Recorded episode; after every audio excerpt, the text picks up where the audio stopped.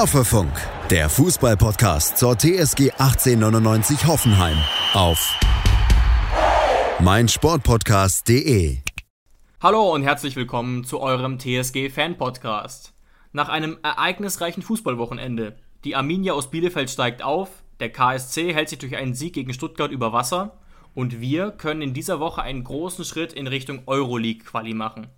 Mir zugeschaltet ist, ja, quasi aus dem Feindesland um Karlsruhe natürlich wieder Jonas. Hallo, schön, dass ihr eingeschaltet habt. Also ich muss sagen, ich habe aktuell ein richtig gutes Gefühl, was unsere TSG betrifft. Äh, wie geht es dir jetzt so knapp 24 Stunden vor dem Spiel gegen Augsburg? Ja, der Eindruck, den wir eigentlich schon am Sonntag in dem Podcast hatten, der hat sich jetzt nicht verschlechtert, der ist immer noch positiv. Also ich habe wirklich ein richtig gutes Gefühl für Mittwoch, wie ich es schon gesagt habe, dass man einfach auf der Leistung gegen Leipzig aufbauen kann mhm. und dass ich, wie ich auch am Sonntag schon gesagt habe, nicht glaube, dass wenn wir die Leistung wieder auf den Platz bekommen, dass Augsburg dann die Qualität hat, ähm, dagegen zu halten und Leipzig konnte es eben. Ja, ich glaube, das hat Baumgartner auch äh, äh fast genauso gesagt. Ich finde auch, man hat da so einen ziemlichen Willen erkannt, sowohl Rosens PK nach dem Spiel als auch jetzt die neue vor dem Spiel. Da war ziemlich viel auch Emotion drin und das wirkte auch so, als wären die jetzt ziemlich davon überzeugt, was sie tun. Ähm, was ich gar nicht, gar nicht negativ äh, finde. Ja, das ist ja einfach oft so. Wenn irgendwas Neues im Verein passiert, muss jetzt gar nicht ähm, kontra Schröder sein, sondern das ist einfach, wenn irgendwas Neues im Verein passiert, dann kriegen neue Spieler eine Chance, wie es jetzt bei Dennis Geiger zum Beispiel war. Und dann kann es manchmal einfach passieren, dass dass ein Ruck, nochmal ein Ruck durch die Mannschaft geht. Ja, und genau darauf, darauf hoffen wir jetzt. Es gab ja quasi diesen ultimativen Trainereffekt noch nicht, einfach dadurch, dass wir verloren haben, aber eben, ähm, ich habe auch einen Tweet von einem RB Leipzig Fanportal gefunden und die waren quasi heilfroh, dass, dass sie das Spiel gewonnen haben. Also, also sogar aus dieser Leipzig-Fanbrille ausgesehen, gerade nach der ersten Halbzeit, äh, äh, sagen die, und das ist ja schon was, was uns ehrt, also was, was ich uns auch, ja, ich muss ganz ehrlich sein, ich unter, uns unter Schröder fast nicht zugetraut hätte. Ja, das zeigt ja eigentlich nur, ähm, dass wir wirklich eigentlich jeden überrascht haben. Ja. Mit, mit unserer offensiven Spielweise. Weil wir haben auch Nagelsmann auf jeden Fall überrascht. Wenn man noch an das Interview von vor dem Spiel denkt, als Nagelsmann gesagt hat, er glaubt, dass wir in alte Muster zurückfallen werden, weil eben in der Kürze der Zeit ähm, keine Veränderung möglich ja. ist. Das, das konnte man nach zehn Minuten eigentlich schon direkt widerlegen. Absolut. Dieses Statement. Und wir haben ihm ja sogar noch zugestimmt, ich glaube, es war vor zwei Folgen, weil es von der Argumentation her logisch wirkte. Die Mannschaft hat so lange mit Alfred Schröder gearbeitet, ziemlich genau elf Monate, dass die Argumentation logisch wirkt. Aber irgend, irgendwas ist passiert, sowohl von der Mentalität als auch von der Taktik äh, her. Ja, und wie wir es in der letzten Folge auch schon gesagt hatten, als wir spekuliert haben, dass Geiger seine Chance bekommt, einfach nur meine, Argumente, meine Argumentation war damals, weil Geiger für mich einfach ein sehr, ähm, sehr giftiger Spieler ist. Und es hat sich ja dann auch, wie gesagt, bewahrheitet, dass er gespielt hat. Und genauso hat es Rosen ja auch begründet, warum Geiger gespielt hat weil er eben ein giftiger Spieler ist, der ähm, gut, gut, fürs, hohe Pressing, Pressing ne? Gut fürs hohe Pressing, genau. ja. Und das geht mir übrigens mit Baumgartner ähnlich. Also man muss sagen, ähm, es gab ja viele negative Kommentare in Social Media generell bezüglich der Aufstellung. Ich habe auch ganz kurz gedacht, hä? Also ich war grundsätzlich zufrieden, ich glaube du auch, ähm, war nur kurz verwirrt wegen den ganzen Achtern, ähm, was sich natürlich logisch erklären lässt, weil die Mitte zu sein sollte, aber eben ein bisschen verwirrt, weil Robert, Robert Sko auf der Bank saß. Aber man muss sagen, es ist doch aufgegangen, oder? Das war eigentlich das Einzige, was mich wirklich überrascht hat. Ja. Ich glaube auch, ähm, dass daher die ganze Unzufriedenheit kam. Stellen wir einfach mal vor, es wäre, sagen wir mal, statt Rudi wäre Sko in der Aufstellung gewesen. Mhm. Dann hättest du irgendwie gespielt mit Dabur vorne drin, links Baumgartner, ähm, rechts Go und im Zentrum eben Grillitsch und ähm, Geiger. Ich glaube, dann hätte die Aufstellung ja. einfach viel offensiver gewirkt. So ungefähr. Und die Verwunderung war, die Verwunderung war einfach, glaube ich, groß, weil Sko eben so gut gespielt hat, dass man ihn jetzt rauslässt. Draußen ja. lässt. Ja.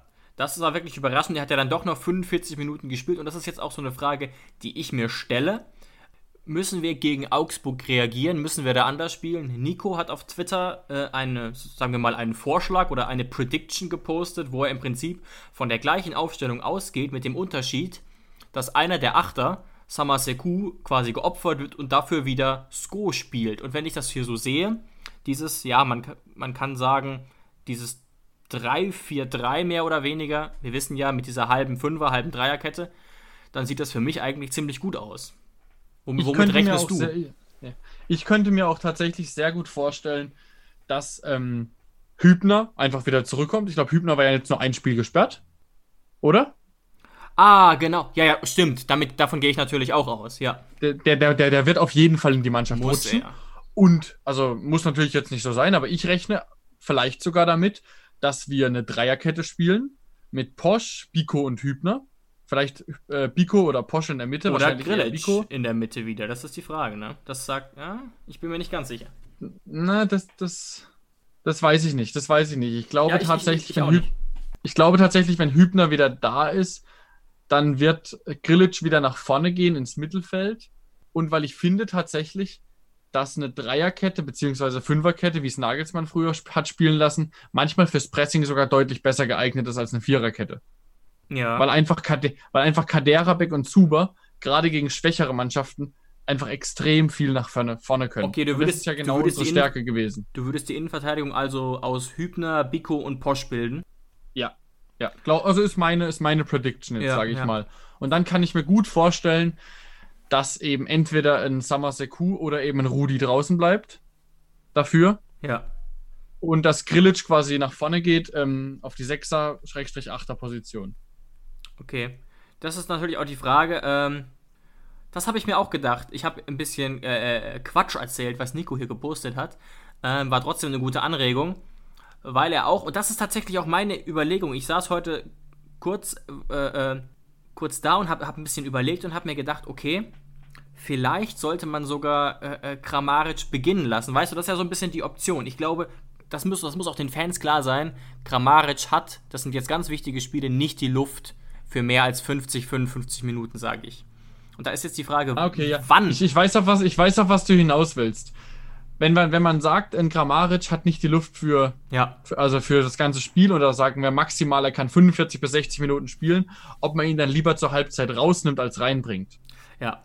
Kann ich schon verstehen, weil Kramaric ist ja kein Spieler, der jetzt mit hohem Tempo kommt, wie jetzt ein Bebu, und wo es von Vorteil ist, wenn die Verteidiger schon müde sind. Sondern Kramaric ja. ist ja eher sogar jemand, den du reinbringst. Also den kann, der, der ist in den ersten Minuten wahrscheinlich sogar wichtiger. Ja, das kann ich Eben. mir auch sehr gut vorstellen. Technisch spielstark, man könnte auch, keine Ahnung, mit Kramaric und Dabur beginnen, dahinter Baumgartner und dann eben tatsächlich, er hat mir letztes Mal ganz gut gefallen, auch wenn wir jetzt nicht seine größten Fans sind, dann in der 60. Bebu bringen. Das könnte gegen Augsburg in der späten Spielphase wirklich funktionieren. Kommt natürlich auch immer ganz klar aufs Ergebnis an, wie es gerade steht. Ich finde ich find einfach bei Bebu ist das so ein bisschen das Problem. Ähm, er ist für mich eigentlich keiner, der in unserer Mannschaft ähm, von Beginn an spielt. Aber das ist gar nicht negativ gemeint, sondern weil er eben, ich glaube, das hat Schröder auch mal gesagt, einfach ein extrem guter Joker ist. Und deswegen und dadurch durch die ganzen Verletzungen in der Anfangsphase der, der Saison musste er eben ganz, ganz oft von Beginn an spielen. Ja, das hat, hat, das hat, das hat Schröder tatsächlich angedeutet, ja, genau, genau. Und hat da meiner Meinung nach, war da ganz, ganz oft verloren. Weil er auch oft im Sturmzentrum gespielt hat. Und dann ist er irgendwie unglücklich dann zur 60. Minute rausgenommen worden. Und man hat einfach nur einen schlechten Eindruck von ihm gehabt. Ja, und wir sind, glaube ich, auch so ein bisschen der Meinung, dass es auch äh, ein taktisches Problem war. Das war natürlich auch so, man muss das natürlich auch so rumsehen. Wir hatten eben Kramer und Belfodil nicht zur Verfügung. Das so rum wird, wird ja auch ein Schuh draus. Ähm, und dann, dann ist halt Bebu die einzige wirkliche Alternative, solange man jetzt nicht ganz experimentell agieren will, ja. Weil ja, Bebu, Bebu, hat ja in Düsseldorf und Hannover durchaus eine gute Figur gemacht, ähm, aber eben mit einem ganz anderen Spielstil. Tief stehen, kontern. Und das ist natürlich auch nicht unser Anspruch. Unser Anspruch ist eher hohes Pressing, weil wir eben doch einige spielstarke Spieler ähm, im Kader, im Team haben. Ja, er wurde ja damals von Hannover geholt. Ähm, und Hannover hat ja genauso gespielt. Da war Bebu wirklich die Konterwaffe, weil halt Hannover einen Fußball gespielt hat, wo sie sehr, sehr tief standen. Ja, und da hat er dann auch irgendwie sieben Tore in einer äh, äh, Halbrunde geschossen. Weiß auch niemand wie, weil Hannover, das war ja dieses Jahr, in dem Hannover, weiß ich nicht, gefühlt nur 18 Punkte geholt hat. Aber wie, wie du schon sagst, mit einem destruktiven, tiefstehenden Fußball. Hören wir uns doch mal an, was Ermin Bicacic nach dem letzten Spiel gesagt hat, was glaube ich auch so ein bisschen das unterstützt, dieses, dieses positive Gefühl, das wir jetzt haben, ähm, auch im Zusammenhang mit dem neuen Trainerteam. Das hat er, ja, ich glaube, ein, zwei Stunden nach dem Spiel gegen Leipzig gesagt. Wir haben ein Trainerteam da um uns herum, die auch die Art und Weise ganz genau vom Verständnis und die Art und Weise, wie wir Fußball spielen wollen, einfach ähm, auch äh, ja, wir eine Sprache sprechen äh, Trainerteam, wir Spieler. Und das Wichtigste in dem Ganzen äh, ist einfach gerade das Team. Er sagt, das Trainerteam und wir sprechen eine Sprache und genau so wollen wir agieren. Man könnte jetzt fast wieder auch von einem Seitenhieb sprechen, aber es geht gar nicht so sehr darum. Also es ist auch so ein bisschen ein sehr, sehr kämpferisches Statement und auch, wie gesagt, also ich, man kommt nicht drum rum, doch wieder ein bisschen irritierend irgendwie. Es, es zeigt halt einfach, dass die Mannschaft nach den vielen Nagelsmann-Jahren einfach ein Bedürfnis hat, offensiv zu spielen, hoch mhm. zu pressen, zu kämpfen, ähm, drauf zu gehen. Welche Mannschaft fühlt sich, also außer vielleicht eine Mannschaft ist wirklich spielerisch extrem limitiert und hat keine andere Chance. Aber das ist ja bei uns auf gar keinen Fall der Fall, weil wir haben einen stabilen Kader, hat ja Rosen auch gesagt. Ähm, und da merkt man einfach nur den Drang, dass die Mannschaft eben offensiv spielen will. Ja, also vielleicht ist Meinung dieser Drang gar nicht mal nur bei den Fans da, das muss man doch mal ganz klar sagen. Meine Theorie, und ich glaube, das war auch so ein bisschen deine Theorie, war ja, dass die Unzufriedenheit eben hauptsächlich aufgrund des Spielstils da ist und dass wir mit der gleichen Punktzahl auf dem gleichen Platz mit einem in Anführungszeichen schöneren Fußball eine deutlich bessere Stimmung hätten. Und das hat sich auch in gewisser Weise in Social Media gezeigt. Es gab sehr viele ja, Postings, Tweets, Beiträge, die ähm, ja, das Team loben, die sagen, gutes Spiel, genau weiter so. Gleichzeitig natürlich auch wieder die vereinzelten Leute, die, die sagen, was nützt ein schönes Spiel, wenn du so dreckig verlierst. Das ist natürlich, sorry, ganz ehrlich, total, ähm, totaler Unfug, wenn du gegen Leipzig spielst und nur ein einziges Spiel äh, äh, gesehen hast. Ja, aber das sind, das sind, wie es immer sind, das sind die Social Media Hooligans, die man dann einfach schön überlesen kann, die einfach nicht ähm, reflektiert mit der Situation umgehen und die einfach nur, ohne viel zu überlegen, ihren ersten Impuls hinschreiben. Also die darf man gar nicht, ähm, denen darf man gar keine Aufmerksamkeit geben. Ja, und ich glaube, das kennt ja auch jeder so ein bisschen. Also man hat ja auch, wenn irgend, wenn, wenn das Spiel, mir ging es nach der elften Minute auch nicht gut. Und da dachte ich auch, verdammte Scheiße. Aber da muss man dann doch nicht sofort komplett diese Wut in einen Beitrag ummünzen, sondern kann man kurz noch eine Minute drüber nachdenken. Jeder Fußballfan ist ja sehr emotionsgetrieben. Dennoch muss man so ein bisschen äh, überlegen, okay, habe ich beide Seiten der Medaille auch mir angeguckt. Ja, und wenn man dann, wenn man dann gesagt hat, ähm, als wir dann 2-0 zurückgelegen sind, oh, es ist, äh, es ist, es geht weiter wie immer.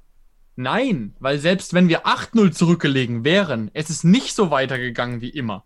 Sonst standen wir tief und haben dann 2-0 zurückgelegen, wenn wir überhaupt zurückgelegen sind. Und dieses Mal haben wir eben gepresst und haben durch Konter zwei Gegentore bekommt, äh, bekommen. Also nein, es ist überhaupt nicht so weitergegangen. Ja, ja das, das habe hab ich auf Facebook, auf Facebook auch gesehen. Aber das ist natürlich, das muss man immer sehen. Es gibt auch einfach Fans in allen Fanlagern, mit denen die Kommunikation äh, äh sehr schwer fällt und es sind auch teilweise vielleicht Leute, die dann auch ein, zwei Tage später, vielleicht, so hoffe ich, zu einem bisschen anderen Ergebnis kommen.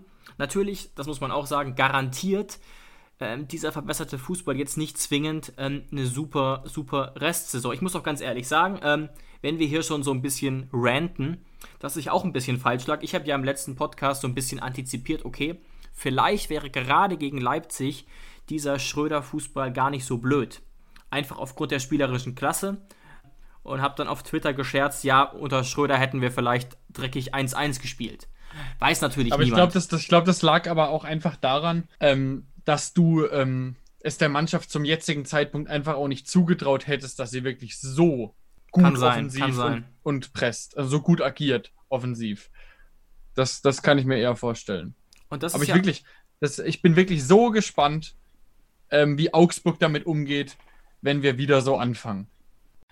Das, ich bin wirklich so gespannt, ähm, wie Augsburg damit umgeht, wenn wir wieder so anfangen. Da bin ich wirklich sehr, sehr gespannt.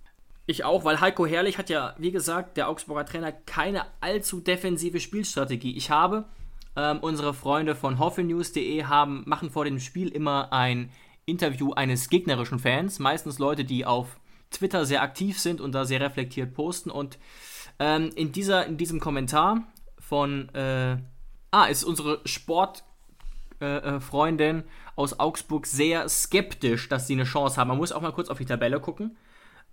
Augsburg hat 35 Punkte. Genau. Augsburg steht gerade auf einer Position.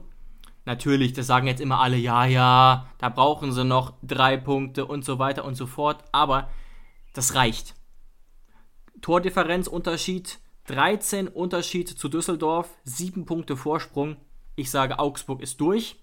Augsburg hat kein super schweres Restprogramm und das kann natürlich so eine Art Befreiung auslösen, aber normalerweise, küchenpsychologisch gesehen, ist das eher, fehlen dann vielleicht eher die letzten 5%. Nach, weil Augsburg hat er durchaus, das heißt in diesem Interview eben auch, eine harte Saison, haben ja äh, ihren Trainer Martin Schmidt entlassen. Ja, das, das lässt sich auch nicht zu 100% beantworten, aber es kann nee. natürlich schon gut sein, auch wenn eben rechnerisch noch ein Pünktchen oder zwei fehlen, dass man im Hinterkopf dann doch vielleicht nicht diese 130% auf den Platz bringt, weil man dann eben doch denkt, puh, jetzt ist die Saison erstmal geschafft. Also das lässt sich gar nicht vermeiden, wenn es der eine oder andere Spieler vielleicht denkt. Ja, genau, das ist genau unterbewusst, weil wer glaubt denn wirklich daran, ähm, dass Düsseldorf noch acht Punkte holt? aus drei Spielen. Wobei acht Punkte. Alles ist ja, möglich äh, im Fußball, alles ist möglich im Fußball, aber ich würde es natürlich auch so gut wie ausschließen. Ähm, und was natürlich auch sein kann, dass wenn wir jetzt relativ früh 1-0 führen werden oder würden, mhm. oder 2-0 vielleicht sogar, also eine relativ schnelle Führung, dass dann eben ein, ein Gegner wie Augsburg, der schon relativ safe ähm, den Klassenerhalt geschafft hat, eben dann nicht noch diese Mentalität bekommt, das Spiel drehen zu wollen, sondern eher das Spiel dann vielleicht ein bisschen ausplätschern lässt. Genau, das sagt eben äh, der Augsburg-Fan Crystal genauso, dass sie eben auch deswegen, sie tippt 0-0, sagt aber, das sagt sie nur, weil sie nicht gegen ihren eigenen Verein ähm, tippen möchte. Ja, kann man, kann man abschließend sagen, dass wir das Spiel eigentlich gewinnen müssen? Wenn man auch so die Kader vergleicht und die aktuelle Form sieht. Also wir müssen eigentlich, wenn man allein den Kader anguckt, wenn man die Tabelle anguckt, müssen wir natürlich gegen Augsburg gewinnen. Dass der Fußball oft anders ist, das wissen wir alle. Ja. Aber aus dem Grund, dass wir eben tabellarisch wirklich gewinnen müssen und Augsburg eben nicht, jetzt äh, weg vom Kader, weg von den Marktwerten, ähm, ist es einfach ein unfassbar wichtiges Spiel. Und wenn unsere Spieler da nicht begriffen haben, dass sie jetzt innerhalb von drei Spielen oder sagen wir mal, wenn wir jetzt auch nur, wenn wir jetzt das Dortmund-Spiel wegrechnen und wir würden jetzt aus den nächsten zwei Spielen am Mittwoch und am Samstag sechs Punkte holen, dann ist uns eigentlich ähm, dieser siebte Platz nicht mehr zu nehmen. Und wir haben jetzt einfach die Chance, uns erarbeitet, auch dank Schröder, dass wir jetzt in drei Spielen, wie Rosen gesagt hat, das ist jetzt ein Zitat aus der Pressekonferenz, er hat gesagt, wir haben jetzt drei Spiele Zeit, um aus einer guten Saison eine sehr gute zu machen. Ja, und, und man, man, kann davon ausgehen, ja. die wollen unbedingt diesen Platz 7 und vielleicht sogar Platz 6. Daran glaube ich persönlich nicht mehr aber Platz 7 wollen die unbedingt. Also das ist ja auch alleine mal der finanzielle Aspekt, den, den, man nicht unterschätzen darf und den Aspekt, dass du natürlich als Siebter ähm, auch attraktiver bist für neue Spieler oder für Spieler, die sich überlegen, ob ich vielleicht wechseln will. Wenn die Europa League-Aussichten da sind. Ja, das ist auf jeden Fall ein ganz wichtiger Punkt. Ja. Spieler einfach ähm, halten zu können. Mit dieser Europa-Aussicht. Das ist ganz wichtig, ja. Gerade also vielleicht finanziell Kramer oder Grillitsch. Also wir haben ja diese Saison auch aufgrund des Verlaufs nicht so viel äh, Meldungen über Interesse, aber zum Beispiel zu Grillitsch und Kramaric natürlich schon. Unser Glück könnte so ein bisschen sein, das sagst du ja auch öfter, Jonas, ähm, dass Marco Reus eigentlich nur noch bei Dortmund deswegen seinen ganzen Verletzungen und dass die da quasi Gott dankbar sein können, sozusagen. Und das gleiche könnte, wenn wir Glück haben, auch mit Kramer passieren. Ähm, dass seine, seine ja, sein schlechter Gesundheitszustand oder seine Verletzungen besser gesagt dazu führen, dass wir ihn vielleicht äh, äh, durchaus halten können, wenn wir diese Europa League-Teilnahme irgendwie schaffen. Ja, das sage ich ja wirklich öfter mal witzelnd. Das darf man natürlich eigentlich sonst normalerweise nicht seine Hand für ins Feuer legen. ja, ja. Aber ähm, dass das, weil ja, weil es ja immer so heißt, dass, dass ähm, er so treu wäre gegenüber Dortmund oder so, also, dass er nach, nicht nach Bayern gehen würde, das glaube ich. Aber wenn jetzt ein jüngerer Marco Reus nie verletzt wär, äh, gewesen wäre und irgendwann auf dem Höhepunkt seiner Karriere wäre Real Madrid gekommen, dann äh, will ich ihm jetzt nichts unterstellen, aber da hätte es schon eher sein können, dass er gewechselt wäre. Da können die wenigsten Spieler Nein sagen. Ja, ja. Genau. Dortmund garantiert ihm eben, Dortmund ist ein sehr guter Verein, aber ähm, Dortmund garantiert ihm eben so ein bisschen, dass er trotz den ganzen Verletzungen immer wieder schnellstmöglich zurück in die Mannschaft kommt, weil Marco Reus einfach eine unfassbare Qualität hat.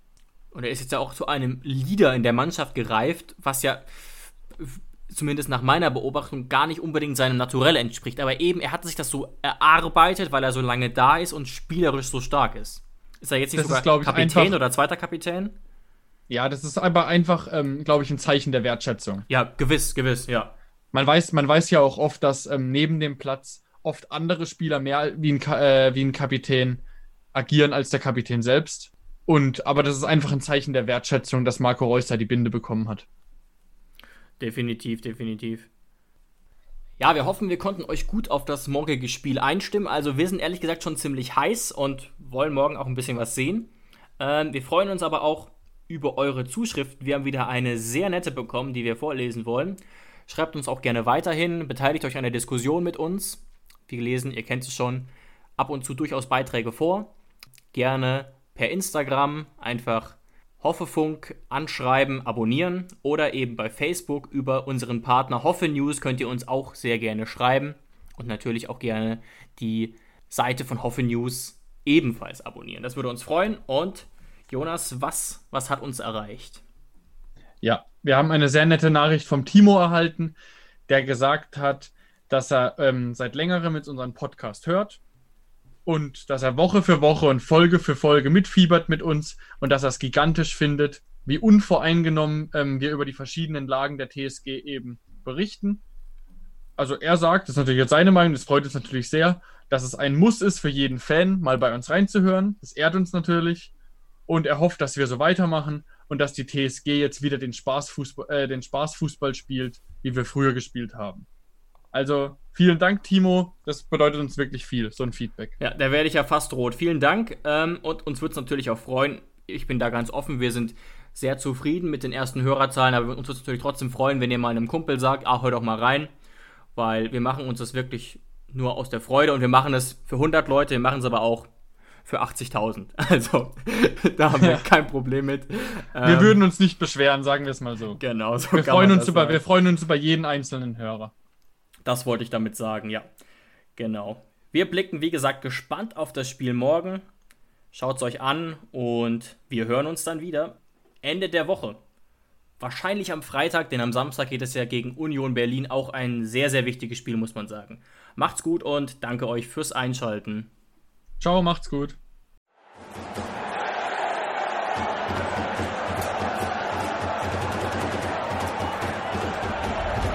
Hoffefunk der Fußballpodcast zur TSG 1899 Hoffenheim auf meinsportpodcast.de